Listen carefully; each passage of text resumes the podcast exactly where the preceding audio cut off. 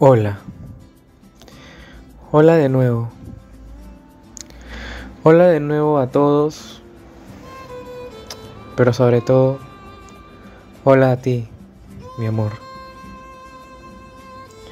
Han pasado días desde la última vez que quise realizar un podcast. Pero esta vez estoy aquí nuevamente para hacerlo. Te preguntarás ¿De qué tratará ahora? ¿Qué me dirá? Y debes tener muchas dudas en la cabeza pensando tal vez qué hablaré ahorita. Bueno, la respuesta es muy sencilla y si me conoces ya sabes cuál es. Voy a hablarte con el corazón. Y sobre todo, voy a leerte a lo que escribió él. Para los que no saben, mi corazón ya está muy perdido en el amor que tenemos, que tienes. Sin duda, mi corazón ya eligió, ya te eligió. Cada día que pasa te elige. Cada segundo, cada minuto sabe que la mejor decisión es despertarse y quererte.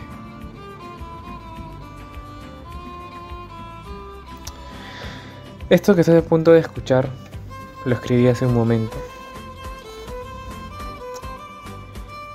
Y fue producto de una inspiración de algo que leí. Se llama Me pregunto. Y dice así.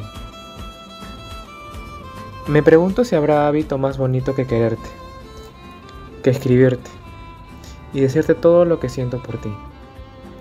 A veces las palabras quedan cortas, tan cortas que no sé ni ya cómo decirte cuánto, pero cuánto te quiero. ¿Qué te puedo decir? Eres todo lo que soñé, imaginé y quise para mí y sobre todo quiero ahora. Y ahora que te tengo, no pienso dejarte ir. No serás una prisionera. Nos querremos y nos amaremos en nuestra libertad.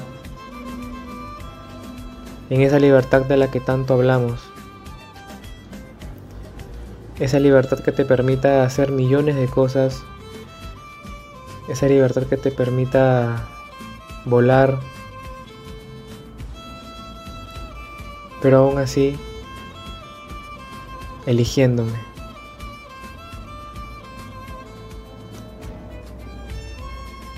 Me pregunto si habrá hábito más bonito que quererte.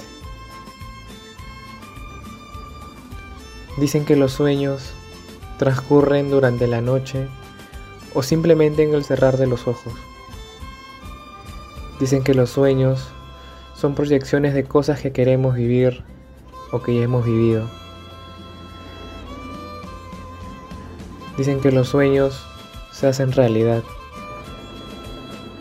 Yo hoy en día siento que es así. Siento que estoy viviendo un sueño al lado de un sueño. Y por favor, no me despierten.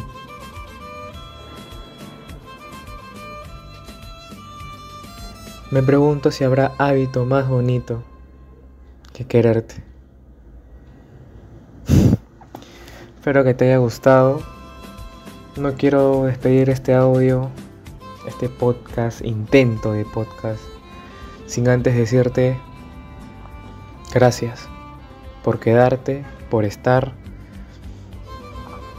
y por hacerme sentir cada día esa conexión única que solamente tú y yo sabemos y que nadie más sabe. Te quiero, te extraño, te pienso. Y sin temor a decírtelo, lo diré. Eres mi llama gemela, el amor de mi día, el amor de mi vida, el amor de este tiempo, de esta vida, de este mundo.